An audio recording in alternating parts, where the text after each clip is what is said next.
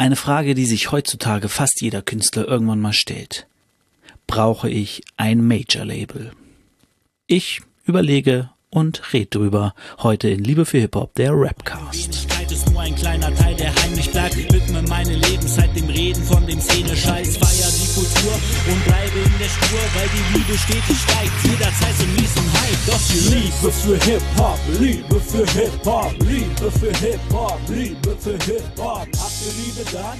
Herzlich willkommen, meine sehr geehrten ZuhörerInnen zu Liebe für Hip-Hop, der Rapcast. Mein Name ist David, ihr kennt mich auch als Bangering Dave und das hier ist die Folge 49 von Liebe für Hip-Hop, der Rapcast. Habe ich das eben schon mal gesagt? Es ist gut möglich. Ich denke manchmal nicht mehr nach, wenn ich diese Ansage mache. Wir befinden uns in eine Folge vor der 50. Die 50. wird wieder Spot on Radio und ich habe geplant, das circa auf eine Stunde vielleicht länger zu strecken. Hauptsächlich gefüllt mit coolen Untergrundtracks. Also wenn ihr das jetzt hört und denkt, hey, ich hab, will mein Lied da drin haben oder ich habe ein Lied, das da rein soll, schreibt mir an bangeringdave 7 at gmail.com oder bei Instagram. Das ist, glaube ich, am leichtesten zu finden. At bangeringdave. Genau. Die Werbung war gerade spontan, deswegen muss ich kurz das Thema wiederfinden, aber ich habe es schon längst und genau, wie kommt zu den ähm, ja, Semi-News. Ihr wisst ja, eigentlich will ich am Anfang immer News machen, aber es wird häufig nicht eingehalten oder nur sehr marginal. Äh, so ist es auch diesmal, denn ähm, eine Sache, die ich erwähnen wollte auf jeden Fall, ist, dass Debo von er ist guter Junge etwas sehr Interessantes im TV Straßensound Interview erzählt hat. Debo, wie gesagt, Gründ Mitbegründer von Er ist guter Junge, langjähriger Produzent auf dem Label, hat inzwischen sein eigenes Label, dessen Namen ich immer wieder vergesse. Ist aber auch nicht wichtig für das, was ich erzählen will. Und ähm, der hat was erzählt, und zwar war ja Axel Springer äh, Schrägstrich Bild, Schrägstrich Peter Rosberg mit involviert in die Bushido-Doku, an der er selber auch teilgenommen hat. Von dem ihm wurden, glaube ich, zwei, drei Sätze auch reingemacht aus diese, die haben immer so Leute interviewt, ne, und dann wurde das dazwischen geschnitten für die jeweiligen Situationen. Und darüber hat er jetzt was sehr Interessantes erzählt, nämlich in dem Vertrag, den die Leute unterschreiben müssen, die dort mitmachen, steht drin, dass ähm, Axel Springer Verlag diese Interview Ausschnitte nutzen kann, wie sie möchten. Das heißt, es ist möglich, dass sie Interviewschnipsel komplett aus dem Zusammenhang reißen, ihn komplett anders hinbauen, als es ursprünglich gedacht war. Zum Beispiel erzählt Debo gerade, ähm, dass er Probleme mit Arafat, äh, dass er Probleme mit Bushido hatte, dass sie aneinander geraten sind, dann könnte Axel Springer es quasi so schneiden, dass es so für die Zuschauer so klingt, als hätte er Probleme mit Arafat gehabt. Oder auch andersrum. Ähm, oder er hatte, sagt, Arafat und Bushido waren immer zusammen, hatten eine glückliche Zeit. Axel Springer könnte es theoretisch so schneiden lassen hätte es so schneiden lassen können, dass es klingt, als wäre Anna Maria und Bushido gemeint. Also theoretisch kann man alles, was dort gesagt wurde, nicht wirklich glauben, beziehungsweise muss man sehr prüfend hinnehmen. Also wirklich mit sehr viel Fragezeichen, wie das jetzt von wem was gemeint ist. Im Prinzip ist diese ganze Doku damit eigentlich, muss man schon was sagen, ähm, ja, hinfällig, zumindest was die Außenwahrnehmung von den Leuten in den Interviews angeht. Was dabei aber ja trotzdem bleibt, ist, dass Bushido sich gerne ein neues Image aufbauen will als der liebe Familienvater für die Mainstream-Medien. In der Rap-Szene will er natürlich immer noch als der harte Ficker gelten, der alle platt macht. Ja, im Prinzip kann man ihn nicht mehr wirklich ernst nehmen. Einerseits, weil er das eine Image zeigen will in der Öffentlichkeit. Andererseits, weil er, ähm, dieses andere, also er sagt einerseits, er will für seine Kinder ein besseres Vorbild sein, rappt dann aber wieder so Zeilen gegen Frauen, wo du denkst so, ja, würdest du sowas auch über deine Tochter sagen oder was, wo ist die Vorbildfunktion so? Und ähm, dann muss man jetzt auch sagen, vor Gericht, es läuft ja immer noch die Gerichtsverhandlung, der 55. Prozesstag oder was, hat jetzt auch ein Zeuge äh, scheinbar gesagt, dass Anna Maria sich auch nach der Trennung von Arafat ein halbes Jahr nach diesem Flaschenvorfall im Büro, wo er eingesperrt wurde, sich scheinbar von Bushido trennen wollte, weil er sehr egoistisch ist. Ähm, also ist nicht, vielleicht nicht so heile Welt, vielleicht haben sich inzwischen wieder zusammengerauft, man weiß es nicht. Aber ja, man kann halt alles nicht so ganz glauben, was aus dem Hause Fashici kommt und was aus dem Hause Bild kommt sowieso nicht. Deswegen Doku immer noch interessant. Ich würde ihm immer auch gern glauben, einfach weil ich will, dass Menschen sich zum Besseren ändern. Aber ob man es kann, weiß ich nicht. Weiß ich nicht. genau, das dazu. Dann ähm, ganz krasser Themenwechsel. Höhenkollektiv. Habe ich hier vor 20 Folgen oder so mal vorgestellt. Höhenkollektiv, äh, ein Kollektiv, Rap-Kollektiv aus Leipzig. Unter anderem dabei sind Philo Eismann, äh, Pleika und Seis, Seis, Seitz, ich weiß nicht mehr genau, wie er heißt. Ähm, auf jeden Fall Philo und Eismann machen ja zusammen Mucke, haben ein Mixtape, ein Album rausgebracht, keine Ahnung. Auf jeden Fall machen sie jetzt gerade eine Twingo-Session, ist es, glaube ich. war, glaube ich, ein Twingo. Und zwar haben sie sich in einem Twingo hingestellt am Straßenrand von einer Autobahn oder Schnellstraße, keine Ahnung genau. Äh, Schnellstraße eher, ne? sonst kann man Feldweg. Also die sind auf so einem Feldweg neben einer Landstraße wahrscheinlich irgendwie. Und ähm, da haben sie sich so ein bisschen Technik reingebaut, Kameras aufgestellt und da drin äh, rappen sie ihre, ihre Tracks. Nennen es Twingo Session. Finde ich ganz cool. Äh, kommen jetzt nach und nach alle Lieder auf ähm, dem Höhenkollektiv-Kanal hoch. Äh, sehr nett, könnt ihr mal reingucken. Schöner Oldschool-Rap äh, und ähm, coole Idee mit dem Twingo, fand ich. Sonst wollte ich, glaube ich, nicht, oder hat sich in den letzten Tagen noch irgendwas ergeben. Eigentlich wollte ich das ja in, weit im Vorhinein vor Weihnachten aufnehmen. Jetzt haben wir es inzwischen Neujahr und äh, übermorgen muss die Folge, glaube ich, raus. Was haben wir heute? Mittwoch? Nee, noch nicht ganz. Ähm, genau, ähm, deswegen überlege ich gerade nochmal News. Es, eine sehr schöne News. Animus hat ja Shirin gedisst hat jetzt erfahren, also er hat irgendwie reingebracht, äh, ich ficke Shirins Mutter, damit sie einen Vater hat. Jetzt hat er erfahren, dass ihr Vater irgendwie letztes Jahr gestorben ist, hat sich dann für die Line entschuldigt. Er hat nicht sich entschuldigt, dass er sie gedisst hat, sondern wie er sie gedisst hat. War eine nette Geste. Dachte ich, Mensch, man kann sich ja Sachen im Kopf werfen, ne? aber wenn es zu weit geht, geht zu weit. Das ging scheinbar zu weit. Hat er sich entschuldigt. Nice. Was ich aber zu Bushido noch sagen wollte, wo wir bei Animo sind, können wir auch gleich nochmal zu Bushido kommen. Ähm, der wird ja von vielen anderen Rapper auch nicht mehr so richtig ernst genommen, hat man das Gefühl. Einerseits hat Jizzes unter ein Foto von Bushido gepostet, wo er seine ganze Familie gezeigt hat. Ähm, eklig, wie ihr eure Kinder in die Öffentlichkeit zerrt und äh, aber alles Gute für euch. Was ja schon mal so ist, so, ich kritisiere dich, aber eigentlich ist mir egal, mach was du willst, alles Gute. Und dann hat auch Samra reagiert auf äh, in einer Fragerunde auf die Disses von Bushido gegen ihn und er meinte, so kann ich nicht mehr ernst nehmen, aber alles Gute für die Familie. Also, also scheinbar alle wünschen ihm alles Gute für die Familie, aber so richtig ernst genommen wird er in der Rap-Szene, glaube ich, nicht mehr. Und ich denke, das wird in den nächsten Jahren immer weniger werden. Er wird seine Fans haben, die seine Platten kaufen, wenn er noch welche macht, wenn er nicht nach Kanada auswandert. Ähm, und ja, aber er wird, der Zeit ist vorbei. Ne, ist ein bisschen wie, ähm, das ist eigentlich schon ein viel zu guter Vergleich, aber wie beim Undertaker. Klar hatte der in den letzten Jahren noch seine Matches und man hat sich gefreut, wenn man ihn gesehen hat. Bei Bushido freut man sich da noch, weiß ich nicht. Also ich nicht unbedingt. Ich denke so, ja, interessant, kann man mal reinhören, aber bei seinem aktuellen Album, mich wäre fast eingeschlafen. Ich habe das gehört und dachte so nach dem dritten Lied so, ja, okay, ja, ich habe mir dann dieses Magazin für Magazin angehört, wegen ganzen Disses gegen die ganzen Journalisten und so, aber ich hatte nicht so Bock, da noch mehr zu hören, ne? Dachte ja, alles klar, okay, ciao. Ähm, genau, man, man, es ist immer so, ja, er kommt wieder, aber so der, der Impact ist halt einfach weg. So. Und man kann das auch lassen. Man braucht ihn nicht mehr, sagen wir es mal so. Man braucht Bushido nicht mehr in der Szene. Und äh, ja. Gut. Aber um die Überleitung zum Thema zu machen, worauf er mich trotzdem auch gebracht hat, ist das Thema heute, denn es geht endlich um die Major Labels. Und zwar ist es schon länger her, dass ich mir dieses Thema überlegt habe.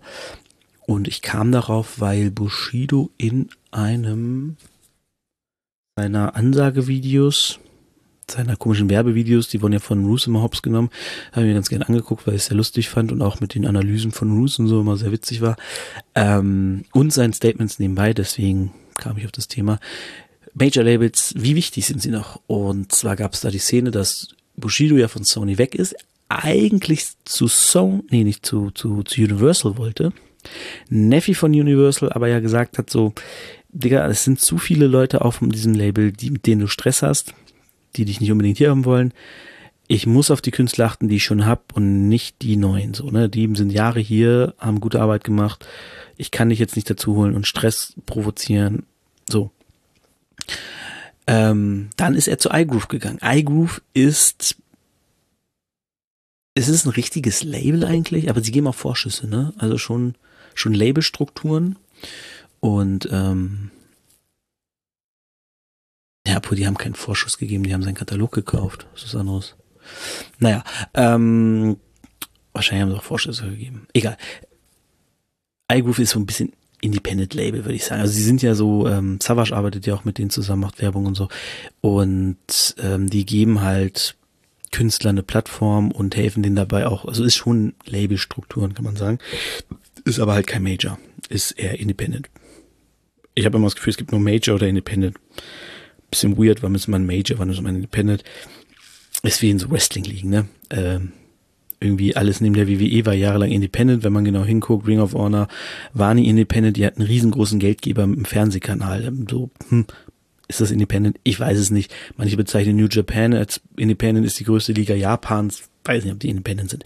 Aber man sagt es immer so, weil das heißt, unabhängig, die machen ihr Ding.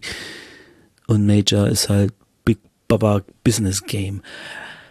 Genau, ähm, da sagt Bushido auf jeden Fall, er ist jetzt bei iGroove und man braucht ja gar kein Major-Label mehr und es ist ja alles völlig überholt und dann sagt Russo, ja, das sagt er jetzt natürlich, weil er bei iGroove ist. Nichts gegen iGroove, gute Leute, aber Bushido gehört eigentlich auf ein Major-Label, weil die ihm das bieten können, was er braucht und iGroove ist halt nicht so groß, wie man eigentlich für einen Bushido bräuchte.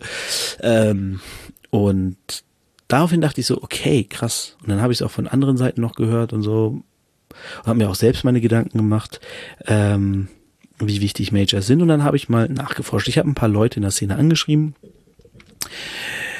Die meisten haben mir nicht geantwortet. Also alle, die ich grundsätzlich geplant hatte, haben mir nicht geantwortet. Ähm, dachte ich so, okay, cool, danke. Ich weiß, dass ihr meine Nachrichten lest. Ähm, wenn ich euch euren Podcast in einem in der Story verlinke, freut ihr euch und gebt mir ein Like. Aber ist okay. Nein. Ähm, genau. Und dann bin ich, habe ich noch andere angeschrieben und ich habe unter anderem Use You angeschrieben und ich habe Hall of Fame beziehungsweise Music Business, Music and Business. Irgendwie so heißt die Instagram-Kanal, ja Podcast heißt auf jeden Fall Hall of Fame, der Musikbranchen-Podcast. Ähm, das sind zwei Leute, die sind selber beim Major gewesen, haben also beim Major gearbeitet. Der eine ist Singer-Songwriter irgendwie oder Songwriter, macht auf jeden Fall bei Songwriter-Sessions viel mit. Ähm, die haben selber produziert. Der eine hatte eine Band, mit der er international erfolgreich war, irgendwie so eine Coverband, kennt man auch aus dem Radio. Ich weiß aber nicht, wie die heißt. Und die waren halt beide beim Major und haben halt auch an sich für die gearbeitet, haben auch beide äh, Lehren gemacht, also wirklich richtig normale Arbeit, nicht nur als Künstler und sind jetzt beide majormäßig irgendwie halbwegs unterwegs und haben auf jeden Fall viel mit denen zu tun. Und die hatten in einer Folge den ehemaligen Chef von Universal Music bei sich zu Gast, weil sie eben für Universal gearbeitet hat, ihn daher kennen. Und äh, die haben auch darüber geredet, wie wichtig sind Major Labels. Und jedenfalls habe ich die angeschrieben, meinte so, ey, hier, könnt ihr mir da eine Auskunft geben? Meinten so, ja, klar, hören wir in den Podcast rein, dann reden wir genau über das Thema. Und dann haben sie auch geschrieben, so, theoretisch kann man es selbst machen, aber an gewissen Punkten in deiner Karriere kann ein Label halt helfen, gerade Major Label kann dir da helfen, so. Und darum ging es auch im Podcast, dass ähm, Labels natürlich eine ganz andere Power haben als man selbst. Ich meine, ich sitze hier in meinem Kabuff unterm Dach und ähm, nehme Podcast auf, nehme Musik auf, produziere meine Beats und alles mal alles selber. Aber letzten Endes kann ich das alles immer nur auf meinen Kanälen streuen und hoffen, dass es Leuten gefällt. Jetzt kommt aber ein Universal daher, was natürlich viel bekannter ist als ich, das viel mehr Follower hat, das ähm, ganz andere Marketingstrukturen hat und Social Media Strukturen und Leute hat, die sich um jenes und dieses kümmern, so. Wenn die mir jetzt sagen würden, okay, wir machen dich jetzt zum Star Anführungszeichen, ähm, dann wäre das natürlich ein ganz anderer Input oder Output, besser gesagt, äh, die, als ich es jemals bringen könnte. So. Wichtig dabei, und da kommt Use ins Spiel, der hat mir das nämlich so ähm, gesagt, dass Labels halt im Prinzip die perfekten Geldgeber sind. Ein Major-Label, wenn sie in jemandem etwas sehen, geben einen Vorschuss plus Produktionskosten. Und da hat der gute Use gesagt, so ey, wenn du jetzt bei einem Label, Major-Label unter Vertrag kommen kannst, musst du schon schlau machen, verlang nicht zu viel, aber auf keinen Fall auch zu wenig. So, du musst irgendwie ein bisschen deinen Wert kennen und da ein bisschen drüber gehen. Denn es ist ja so, dass Labels deine Musik quasi deine Rechte kaufen oder sie leihen. Äh, das hat Moister nochmal, der hat vor kurzem auch ein Video gemacht, da ging es eigentlich um Spotify-Klicks und so. Ähm, aber da hat er auch über Strukturen von Labels geredet, weil es um Geld das Geld geben ging, wie man Geld reinkriegt als Rapper oder beziehungsweise als Musiker, als Künstler. Und äh, genau, das Major Label gibt dir Geld. Sie sagen hier Vorschuss plus Produktionskosten. User meinte so, ja, du kannst bei einem Label zum Beispiel 70.000 Vorschuss verlangen plus 100.000 Produktionskosten. Für den Produktionskosten würdest du dann natürlich deine Musik aufnehmen, würdest Studios mieten, Engineers, eventuell Beats kaufen, ähm, Musikvideos drehen und, und, und. So. Also alles, was so rund um das Album ist, würde in die Produktionskosten kommen.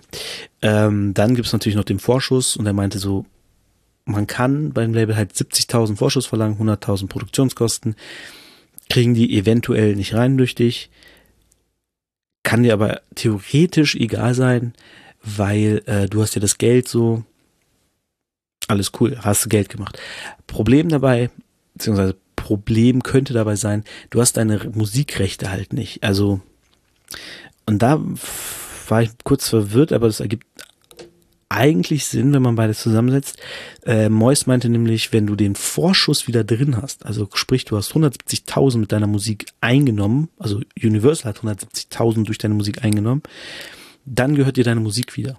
Use meinte dann, ähm, wenn das Geld nicht wieder reinkommt, gehört es dem für zehn Jahre. Das heißt, du verlierst auf jeden Fall mindestens zehn Jahre die Rechte an der Musik, die du unter dem Label machst.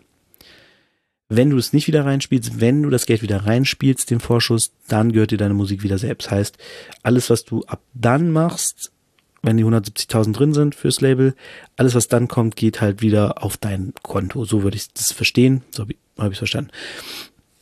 Genau.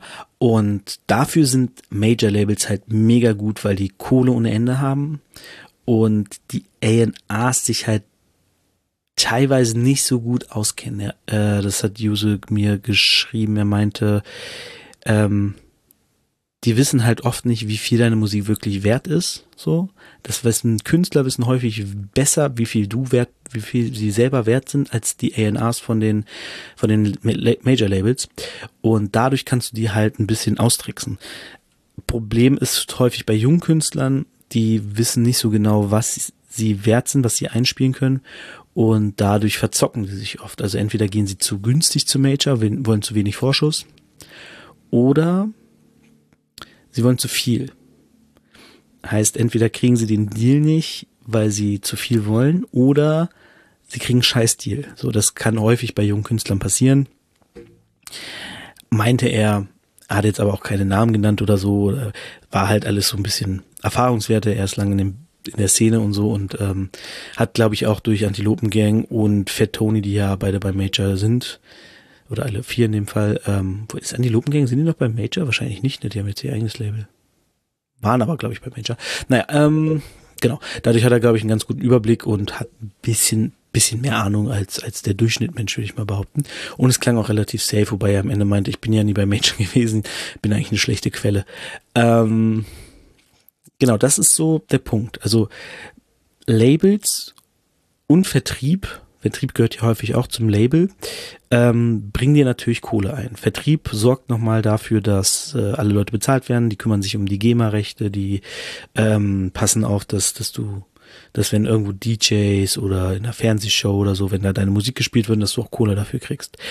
Ist auch cool, müsste man, wenn man alles alleine macht, wahrscheinlich irgendwie selbst darauf achten. Ich meine, man kann sich auch privat in der GEMA anmelden. Also ich könnte mich jetzt auch irgendwie anmelden. Ich glaube, 100 Euro Anmeldegebühr und 20, 25 Euro im Jahr. Geht also theoretisch, wenn es sich aber lohnt. Ich meine, ich mit meiner Musik, ich brauche gar nicht zur GEMA zu gehen, weil das wäre ein Minusgeschäft für mich. So klar sind da meine Tracks bei der GEMA gemeldet und sind da irgendwie safe, aber aktuell werde ich gar nicht oft genug gestreamt oder irgendwo gespielt, dass das irgendwie ähm, sich lohnen würde für mich. Deswegen warte ich noch ein bisschen, ein bisschen größer bin, dann würde ich zu GEMA persönlich gehen. Also würde ich schon machen. Wäre dumm, wenn nicht, geht einem Geld durch die Lappen, wenn man erfolgreich wird. Sammy Deluxe hat mal gesagt, er hat ähm, als Ende der 90er oder Anfang der 2000er kam das erste Mal GEMA-Geld auf sein Konto nach den ersten Releases. Danach hat er nie wieder auf sein Konto geguckt. Gut, seine Mutter regelt inzwischen seine Finanzen und so, aber so, ey, danach habe ich nie wieder drauf geguckt, Geld war einfach da. Ähm, gut, er hat auch Minus, aber das ist ein anderes Thema. Ähm, Major Labels. Genau, also Major Labels sind nützlich für Künstler, um Geld zu schaffen, um Vertrieb zu regeln, um ähm, äh, nicht der Vertrieb, Quatsch, was ich erzählt habe mit der GEMA, ist der Verlag, nicht der Vertrieb. Vertrieb läuft aber auch übers Major. Ähm, das liegt aber eher dann, ist dann halt CD-Produktion und das alles in den Läden steht und so. Das ist noch was ganz anderes. Ähm, Vertrieb habe ich aber tatsächlich auch. Nur ein Online-Vertrieb und ich muss ihn bezahlen. Die bezahlen nicht mich. Äh, außer ich würde mehr Klicks machen, aber gut. Genau. Ähm, ist ja auch quasi wie Vorschuss, ne? Also ich gebe denen Vorschuss. ähm, genau, worauf wollte ich hinaus? Genau, der Verlag regelt sich um die GEMA-Rechte und ähm, nicht der Vertrieb. Da habe ich gerade die Wörter verwechselt, klingen aber auch sehr ähnlich. Verlag, Vertrieb. Ähm, ja, interessant ist, und das äh, hört man in einer anderen Folge oder auch, also hört man eigentlich in bei mehreren Folgen bei Hall of Fame, diesem Musikpodcast, wie man an ein Major Label kommt. Und das ist auch das, was Juso so ein bisschen angedeutet haben, dass die A&Rs teilweise gar keine Ahnung haben bei den Labels oder weniger Ahnung haben als man selbst. Denn ähm, die lassen sich häufig von Followern blenden. Also das hat auch der Boss, ehemalige Boss von Sony erzählt, äh, von Sony, wie sage ich immer Sony, von Universal erzählt, dass wenn du, früher war es so, dass wenn jemand vom A&A von einer Plattenfirma jemanden gesehen hat, gute Stimme, gute Ausstrahlung, noch sehr klein, nehmen wir unter Vertrag, machen wir uns da draus. Heute ist es eher so, du, die, wenn die dich sehen, also wenn die auf die aufmerksam werden, gucken sie, wie, wie hoch sind seine Instagram-Follower, hat er einen TikTok-Kanal, der erfolgreich ist, ähm, je nach Zielgruppe ist auch Facebook wohl interessant und ähm, ne, die, die checken dann Social Media Kanäle ab, gucken dann wahrscheinlich schon bei Spotify, wie viel Klicks hat der überhaupt und ähm, je nachdem, wie erfolgreich du schon im Vorfeld bist, würden die dich dann nehmen. Was in Kombination mit den hohen Vorschüssen natürlich auch irgendwo logisch ist, weil sie sagen, okay, bringt der mir das Geld überhaupt wieder, dass ich in ihn investiere? Von daher kann man schon ein bisschen verstehen, dass die da so ein bisschen vorsichtig sind. Aber da meinte dann auch eine andere Künstlerin, äh, die bei Hall of Fame zu Gast war, da lassen sie sich aber auch ein bisschen veräppeln. Denn sie meinte, sie hat irgendwie 200.000 Instagram-Follower, aber ihre Story, die sie täglich postet und ihre Posts und so, die kriegen ja keine 200.000 Aufrufe beziehungsweise 200.000 Likes ihre, ich meinte, ihre Story hat teilweise irgendwie, je nachdem wie häufig sie macht, so um die 20.000. So, ne? Wenn sie viele Stories macht, geht's hoch auf 30 oder so, aber die kriegt keine 100.000 Aufrufe auf ihre Story. Das heißt, wenn sie da ein Placement hat und ähm, also Werbung macht und äh, dann die sehen so, boah, 200.000 Follower, da machen wir, geben wir richtig Kohle, ähm, dann sehen das im Endeffekt nicht so viele Leute, wie die sich erhoffen. Und da lässt sich das Label wohl auch bisschen äh, aufs Glatteis führen, weil sie meint halt, Follower ist nicht gleich Reichweite.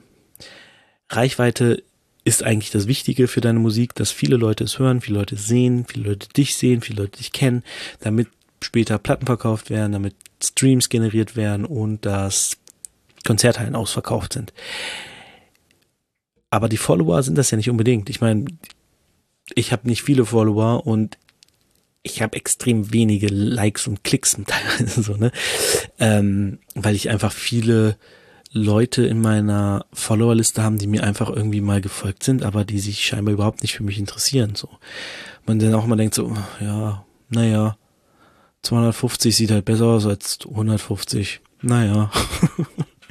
Von daher, ähm, ja, da, da ist so der Punkt, okay, weil man dann auch wieder sagen muss, okay, vielleicht ist es da gar nicht so dumm, Follower zu kaufen, weil, wenn das Major-Label sich davon verarscht, stell dir vor, du kaufst dir irgendwie 100.000 Follower, keine Ahnung, wie teuer das ist, du kaufst dir 100.000 Follower bei Instagram, du kaufst, holst dir 10.000 Follower für TikTok, du holst dir, ähm, was gibt's noch so für Social Media, die wichtig sind? Holst dir irgendwie 30.000 YouTube-Abonnenten, äh, ähm, und beides unverhältnismäßig ist. Ne? Ich glaube, wenn du naja, bist dann halt eher auf Instagram und weniger auf YouTube unterwegs. Ja, so, passt, glaube ich. Ähm, und dann kommt halt das Label und sagt so, hm, ja, der ist ja richtig erfolgreich, den nehmen wir unter Vertrag.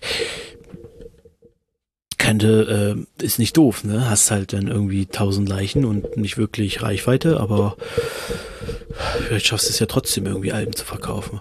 Ähm, und da kommen wir, das ist schon eigentlich fast das Ende vom Thema, ich meine, habe jetzt auch schon genug gelabert, ähm, kurz zum Ende des Themas, nämlich zu dem, was Mois gesagt hat über Klicks kaufen.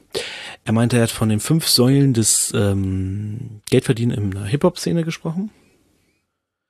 Und dabei meinte er, es gibt, also die fünf Säulen laut ihm sind ähm, Label, Verlag, genau, Verlag, äh, Merchandise, Auftritte und Placements also Werbung. Und genau, er meinte, hat so dann ein bisschen aufgezählt, wie das ist mit Vorschuss und da musst du dies machen, das machen, dies machen, so. Und am Ende bleibt dir eigentlich nur ein Drittel von dem über, was du hattest durch den Vorschuss. Und ähm, genau, irgendwie musst du jetzt aber das Geld wieder reinkriegen, weil du willst einen neuen Vorschuss kriegen. Also du kriegst scheinbar immer einen Vorschuss, sobald du neues Album machst. Machst ein Album vom, fürs Major Label, das ist erfolgreich, also kriegst du fürs nächste Album einen höheren Vorschuss. Ist das Album nicht erfolgreich, sägen sie dich entweder ab oder kleinerer Vorschuss. Je nachdem wie erfolgreich. Und er meinte, dann ist es eigentlich nicht möglich, wenn man den Vorschuss nimmt, Geld in Klicks zu stecken, so weil du hast ja schon eh wenig über.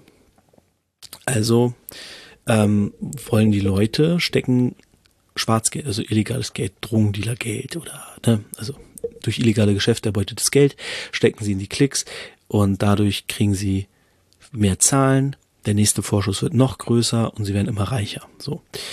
Ähm, das Interessante dabei ist, was er dazu sagt, und zwar, niemand in der Branche, in dem Business hat Interesse daran, dass das auffliegt, dass Klicks gekauft werden. Und zwar Spotify hat kein Interesse daran, zum Beispiel, dass gekaufte Klicks auffliegen, weil sie sind ein Aktienunternehmen. Und wenn ein Aktienunternehmen irgendwie da auffliegen würde, so, ey, wir haben gekaufte Klicks, so, wir müssen die ganzen Platzierungen neu machen, wir müssen goldene Platten zurückgeben, etc. pp. Das Unternehmen würde Schaden nehmen, es würde, der Aktienkurs würde fallen, die Leute würden weniger verdienen, die Aktionäre würden alle, ne, Geld verlieren und so, will keiner. Also, Spotify hat kein Interesse daran, dass das aufliegt. Dann, das Label hat eigentlich auch kein Interesse daran, weil du bringst ihnen ja Geld ein. Ne? Also das Geld fließt ja auch in ihre Tasche. Wenn du halt den Vorschuss wieder reinspielst und noch mehr, verdienen sie ja daran. So. Und äh, genau, er meinte halt so, das alles hängt halt zusammen, diese ganzen fünf Säulen hängen halt auch alle irgendwie aneinander. Und keiner, der in dieser Säule irgendwie steckt, hat Interesse daran, dass du weniger verdienst. Die wollen alle, dass du mehr verdienst, damit sie selber mehr verdienen. Und deswegen ist Klicks kaufen wohl, wird Klicks kaufen nicht so, äh, ja, verfolgt, wie ähm, es sollte, weil er meinte, die meisten, die groß sind, kaufen Klicks. Und er sagt am Ende auch im Video, ähm, macht er dann nochmal so unabhängig, hat chillt dann irgendwie äh, in normalen Klamotten und so, hat, vorher war es halt so ein richtiges vor der Kamera und so, ne, also in so einem Studio mäßig und dann saß er einfach bei sich zu Hause, meinte so, ähm, diese ganzen Rapper, die würden ohne dieses diese gekauften Klicks würden die wahrscheinlich so viel Klicks machen wie die meisten Untergrundkünstler. Aber die verarschen halt alle und dadurch kriegen die so viel Klicks, so, ne? Und ja, er prangert das so ein bisschen an, könnt ihr euch mal angucken, verlinke ich euch unten. Genau, ähm, das auf jeden Fall dazu. Genau, also zur Frage, braucht man heute noch Major Labels? Es kann dir helfen. Aber wenn du Musik machen willst, brauchst du keine Major Label. Wenn es dir reicht, Mucke zu machen, die ins Internet zu stellen, ein paar Fans zu kriegen, ein paar ein bisschen Aufmerksamkeit oder ein paar Klicks zu generieren, brauchst du kein Label. Wenn du Geld verdienen willst, ist ein Major Label sehr gut. Allerdings muss man auch sagen, UFO 361 war nie bei einem Major Label und der ist einer der erfolgreichsten Künstler Deutschlands. Und wahrscheinlich auch einer der reichsten. Also es kann auch ohne funktionieren, aber ein Label kann dir helfen, musst aber aufpassen, nicht zu gering verkaufen und äh, immer genug Vorschuss verlangen. So, so viel zum Thema Major Labels. Kommen wir jetzt zu dem Battle. Ich habe mir mal wieder ein Battle angeguckt. Äh, Rap am Mittwoch, ihr wisst, was geht. BMCL, ich guck sie alle durch. Bei Tierster kriegt inzwischen das Geld für den Kanal, ne? Na, ist okay. Ben Salomon schon recht cringe ist. Äh, guckt euch äh, die, die, die Dings an, weil ich da auch immer finde, er ist sehr, sehr einseitig, ist immer sehr gegen Ben Salomon. Ähm, er hebt ihn hervor, wenn er auch was richtig macht. Vielleicht versteht er manche Sachen auch nicht, die Ben Salomon macht. Das weiß ich nicht genau, aber genau, guckt euch das auf jeden Fall an. Ähm, bisschen Vorsicht zu genießen, wie gesagt, Tierster ist sehr, sehr negativ ihm gegenüber, was ich verstehe, weil er enttäuscht ist und so. Äh, aber zeigt viele gute Sachen, beziehungsweise schlechte Sachen von Ben Salomo, wo man sich echt fragt, so, Alter, ist noch klar. Also so Sachen, wo er wirklich sagt, ich habe solche Sachen nie in meinen Texten gesagt, wie sexistische Sachen oder so. Spielt aber irgendwie zwei, drei Jahre vorher einen Track, den er in den 90ern gemacht hat, den er immer noch geil findet. So. Und da denkst du, Alter, gib's doch einfach zu und sag, ich habe mich, ich mach's heute nicht mehr. Du musst doch nicht sagen, ich habe das nie gemacht. Das, das ist, äh, was soll das denn? Naja, ähm, aber guckt euch das an. Ben Salomo Doppelmo, nee, Ben Doppelmoralo heißt Intrigen der Lügen oder so. Keine Ahnung, irgendwie so. Äh, auf dem Tierstar-Kanal auf YouTube findet ihr da alles. Oder er streamt auch bei Twitch. Egal, das so am Rande. Ähm, wie gesagt, mit Vorsicht zu genießen, muss ich jetzt nochmal loswerden, weil Ben Salomo ja ähm, dem deutschen Hip-Hop Antisemitismus vorwirft und viele Sachen, die, manche Sachen, die er vorwirft, sind halt berechtigt und auch wichtig, dass die vorgeworfen würden. Die Art, wie Ben Salomo es macht und wie, mit welcher Herablassenheit er das macht und ähm, wie er sich über alle rüberstellt und sagt, ich war nie so und fand das mal scheiße. Blablabla das geht halt nicht klar. Das ist das, glaube ich, auch größtenteils, was Tierstar stört. Ähm, Gerade bei dieser einen Passage mit Boogie bin ich der Meinung, Ben Salomo hat da doch schon das Richtige gesagt und so guckt's euch einfach an, macht euch euer eigenes Bild. Aber äh, ja, so viel dazu. Jetzt kommen wir zu Rapper Mittwoch, das damals noch von Ben Salomo natürlich moderiert wurde, die BMCL. Wir hatten Toby Nice gegen Pille. Und dieses Match, Leute, dieses Match ist geil. Es ist richtig geil. Es ist wirklich, es sind zwei Spitter, zwei Puncher, zwei Flexer, also wirklich ähm, Reinketten ohne Ende. Lustige Lines, harte Lines, ähm, bekloppte Lines. Äh, es gibt einen wunderschönen Part, wo Tobi Nice Pille auseinander nimmt, weil Pille immer sein Gegner vor sieht, wäre nicht Hip-Hop genug. Und er das auch zu Tobi Nice gesagt hat. Und Tobi Nice ihn dann im nächsten Part auseinander nimmt, wo er ihm sagt, wie Hip-Hop er ist. Denn er hat alle vier Elemente und kann Pille irgendeins dieser Elemente. Nein, er kann nur schlecht rappen und bla und oh. ähm, wirklich. Es ist jetzt leider tatsächlich schon lange her, dass ich es gesehen habe. Ich habe das zur ursprünglichen Aufnahme, wollte ich es gucken, habe ich es äh, habe ich es geguckt. Deswegen ist es jetzt drei Wochen her oder so, dass ich es gesehen habe. Aber es ist echt ähm, ja, Tobi Nice, Pille, beides fantastische Rapper, gut Battle Rapper, ähm, beide sehr offensiv, keiner versteckt sich oder hält sich irgendwie im Mikro fest oder das, du, starrt nur sein irgendwie nach vorne oder auf dem Boden wie, ähm, wie hieß er denn nochmal? Äh, der eine Bekloppte, der mal ins Mikro gerülpst hat. Ähm, also, ja.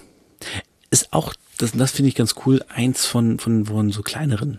Ne? Also ich habe ja Greg Pipe und Damien Davis äh, sehr gelobt. Und ähm, es sind halt beides schon große Rapper. Die kennt man, die sind bekannt. Greg Pipe hätte keine Karriere ohne Battle Rap so. Ähm, Damien Davis, großartiger Rapper, auch wenn ich jetzt gesehen habe, dass er irgendwie letztes Jahr auf einer, vorletztes Jahr auf einer Querdenker-Demo war. Und da irgendwie ganz komische, scheinbar Verschwörungstheorien geäußert hat. Leider nur einen kleinen Ausschnitt gesehen, wo er sich mit einer Brille getarnt hat. Man aber deutlich an der Stimme erkannt hat, dass er es ist. Ähm, trotzdem mag ich ihn noch, weil ich, ich weiß nicht, was er da genau gesagt hat. Und es war 2020, da wussten wir alle noch nicht so genau, was abgeht und vielleicht hat er gedacht, er läuft da mit coolen Leuten, aber inzwischen ist, glaube ich, ihm klar, dass Querdenker nicht mit coolen Leuten laufen. Ähm, selbst wenn sie es gut meinen, wenn du mit Nazis marschierst, dann hast ist das falsch. Also du kannst Nazis keine Plattform geben, indem du sie in deiner Demo mitlaufen lässt so und da irgendwie Reichsflaggen schwenkst und so ein Scheiß, ne? Deswegen, ah, ja, aber ich weiche vom Thema ab. Pille und Tobi Nice. Ähm, obwohl eigentlich habe ich schon alles gesagt. Tobi Nice hätten eigentlich gewonnen. Ich glaube, doch, Tobi Nice hat gewonnen. Äh, zu Recht gewonnen auch. Er war auf jeden Fall ähm, vielseitiger und hat war auch lustiger. Technisch waren sie meiner Meinung nach gleich auf. Aber genau, Tommy Nice hat so ein bisschen durch Kreativität gepunktet, wegen Pille da eher ähm, ja, hart auf die Fresse gehauen hat. Was aber auch okay ist. Hey, ist Battle Rap. Kann man auch mal Fresse hauen, ne? Also verbal. Ist immer noch Battle Rap. Das war's. Äh, guckt euch dieses Battle auf jeden Fall an, wenn ihr ein richtig nices Battle sehen wollt. Guckt es. Es geht auch nicht so lang. Es geht, glaube ich, das Video etwas über eine halbe Stunde. Also das Battle an sich geht ungefähr 25 Minuten oder so. Kann man mal schön durchgucken, ähm, äh, wenn man seinen Mittag verspeist oder so. Absolute Guckempfehlung. Tobi Nice vs. Pille. Jo. Gut, das war's für heute. Ähm, ich verabschiede mich von euch für jetzt. Nächste Woche hören wir uns, wie gesagt, zu der Folge 50, 50, 50. Und ich habe übrigens, ich habe mir jetzt einen Plan gemacht, ne? Bis Folge 60, was ich mache. Muss ich das alles nur noch irgendwie inhaltlich in meinen Schädel kriegen? Aber das kriege ich noch hin. Ähm, genau, das ist nicht immer so hin und her springen wieder, auch wenn ich was ansage, das dann auch machen. Ne? Das ist immer ein bisschen, immer ein bisschen schwierig. Aber auf jeden Fall hören wir uns in zwei Wochen zum Spot on Radio. Wie gesagt, wenn ihr Tracks habt äh, oder Tracks kennt, die da rein sollen, äh, vielleicht den Künstler vorher fragen. Und ähm, dann schickt die mir. Ansonsten habe ich auf jeden Fall auch genug Futter. Ich muss mal gucken, ob ich eine Stunde oder anderthalb mache. Ähm, aber eine Stunde wird's mindestens, vielleicht sogar länger. Ich weiß gar nicht, wie lange ging mein, mein letztes Spot on Radio? Das war ja das erste weiß gar nicht mehr, wie lang das ging. Das gucke ich jetzt mal hier noch on the fly. Die zwei Minuten haben wir noch. Ähm oh, auf meinen Kanal, muss ich hier kurz muten. So. Äh, Spot on Radio. Spot on Radio. Oh, ist das schon so lange her, ne? Boah, 10, 20 Wochen, Leute. 20 Wochen ist das fast ja. Mann, Time is flying, Alter. Time is flying. So, da. Vier Monate habe ich es rausgebracht. Ging 35 Minuten. Ja, also, da machen wir das Doppelte draus, oder? Da machen wir richtig schön, richtig schön Muckeabend. Da. Kann euch schön einkuscheln zu Hause. Ladet die Freundin ein und dann macht da Radio Bangerang an. Bangerang, Bangerang. Äh, nee, Spot on Radio, sorry. Spot on Radio nur auf Kanal 875,1873 oder so ähnlich. Egal. Ich verabschiede mich für heute. wünsche euch angenehme Wochen und dann hören wir uns in zwei Wochen wieder. Bis dahin, alles Gute und ähm, ciao. Schreit Hip-Hop, schreit Hip-Hop. Liebe für Hip-Hop, Liebe für Hip-Hop, Liebe für Hip-Hop, Liebe für Hip-Hop. Habt ihr Liebe dann? Schreit Hip-Hop,